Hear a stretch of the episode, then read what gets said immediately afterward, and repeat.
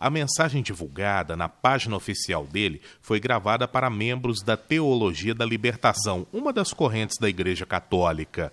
O petista voltou a fazer críticas ao juiz Sérgio Moro, que mandou prendê-lo, e também ao Ministério Público Federal. Por incrível que pareça, eu estou muito, mas muito de bem com a minha consciência, de bem com a minha vida.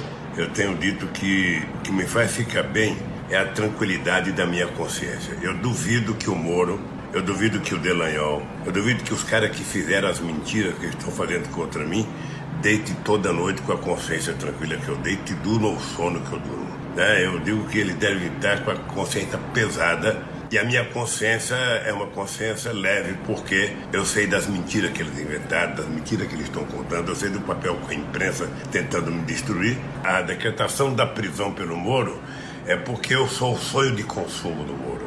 E o Partido dos Trabalhadores pede para que os apoiadores do ex-presidente enviem cartas para ele na Superintendência da Polícia Federal em Curitiba, onde o político está preso. No fim de semana, o petista recebeu a visita do advogado Cristiano Zanin Martins e ainda viu pela TV o Corinthians ser campeão paulista em cima do Palmeiras. O antigo governante cumpre pena de 12 anos e um mês de prisão por corrupção passiva e lavagem de dinheiro no caso do apartamento triplex do Guarujá. O imóvel é atribuído a Lula como parte de um pagamento de propina pela construtora OAS em troca de vantagens em contratos com a Petrobras.